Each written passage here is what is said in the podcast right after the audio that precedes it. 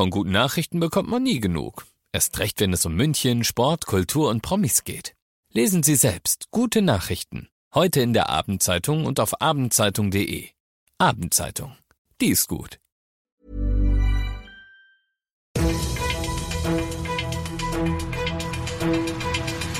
95 5 Charivari, das München Briefing, Münchens erster Nachrichtenpodcast. Mit Christoph Kreis und diesen Themen. Ein verstörendes und schockierendes Video beschäftigt die Münchner Polizei und wieso an der zweiten Stammstrecke jetzt Hunde mitarbeiten. Schön, dass du bei der heutigen Ausgabe wieder reinhörst in diesen Nachrichtenpodcast. Da erzähle ich dir ja täglich in fünf Minuten alles, was in München heute wichtig war. Das gibt's dann jederzeit und überall, wo es die besten Podcasts gibt und immer um 17 und 18 Uhr im Radio. Nach den knapp 30 Sekunden war mir schlecht. Die Münchner Polizei ermittelt, nachdem ihr von einem Mitarbeiter einer Hausverwaltung in Obersendling ein kurzes Video zugespielt worden ist. Es zeigt eine Zwölfjährige am Boden eines Innenhofs und um sie herum vier Jungs zwischen 12 und 16. Alle kennen sich, sie gehören zur selben Sendlinger Clique, doch die Jungs täuschen vor, das Mädchen als Gruppe zu vergewaltigen und das leider ziemlich realistisch. Dieses so tun als ob, soll das Opfer demütigen und erniedrigen, sagt die Polizei zum Motiv. Und zumindest einer der Jungs, der Älteste, will auch noch mehr als das. Er bedroht die Zwölfjährige mit einem Messer und fordert Geld. Räuberische Erpressung kommt also noch zum Verdacht der sexuellen Belästigung dazu. Aus diesen beiden Gründen ermittelt die Polizei jetzt. Du bist mittendrin im München Briefing und du kennst das nach dem ersten großen München-Thema. Schauen wir, was war in Deutschland und der Welt heute wichtig.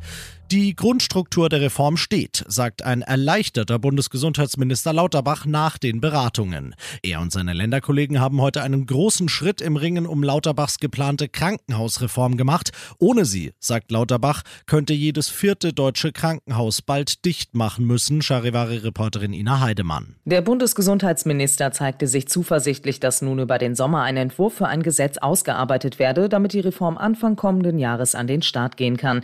Im Kern soll das Vergütungssystem mit Pauschalen für Behandlungsfälle geändert werden, um die Krankenhäuser von wirtschaftlichem Druck zu lösen. Und es geht um eine Einstufung des Kliniknetzes von der wohnortnahen Grundversorgung über eine zweite Stufe mit weiteren Angeboten bis hin zur Maximalversorgung durch die Unikliniken. Vertreter von 47 Staaten, darunter viele Staats- und Regierungschefs, sind gekommen.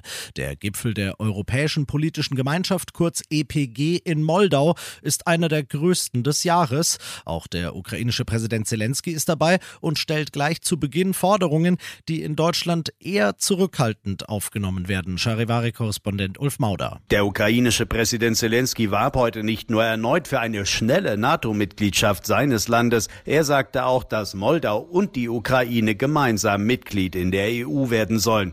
Der völlig verarmte Agrarstaat Moldau ist wie die Ukraine EU-Beitrittskandidat. Vor allem aber ist der Gipfel ein Zeichen an Russland, dass die Europäer geschlossen gegen Moskaus Aggression stehen. Der russische Einfluss in der Ex-Sowjetrepublik ist nämlich immer noch sehr groß. Und das noch zum Schluss. Die Deutsche Bahn hat neue Mitarbeiter, die ihr dabei helfen sollen, dass die zweite S-Bahn-Stammstrecke in München zum einen schneller und zum anderen im Einklang mit dem Gesetz gebaut wird. Sie heißen Finja, Monte oder Storm und sie sind Hunde. Speziell auf das Erschnüffeln von anderen Tieren wie Fledermäusen und Reptilien trainierte Hunde. Denn das Bundesnaturschutzgesetz schreibt vor, dass bei Bauprojekten keine Tiere getötet oder deren Lebensraum zerstört werden darf. Um sich an dieses Gesetz halten zu können, muss die Bahn Daten sammeln, damit sie weiß ja, wo entlang der Stammstrecke leben denn überhaupt welche Tiere in welcher Anzahl. Artenkartierung nennt sich dieser Prozess. Für den hat die Bahn ein eigenes Kompetenzzentrum errichtet. Dessen Leiter Michael Schmidt hatte die Idee mit den Hunden und sagt, sie sind dank ihres Näschens zum Teil einfach viel besser, viel genauer, viel schneller als Menschen, aber eben nur zum Teil. Der Hund und der Mensch bilden immer ein Team. Es ist der falsche Ansatz, wenn wir hier einen Vergleich wollen und wenn wir sagen, wer ist besser oder schlechter. Es wäre tatsächlich so, als wenn man ein Schiff und ein Flugzeug vergleicht.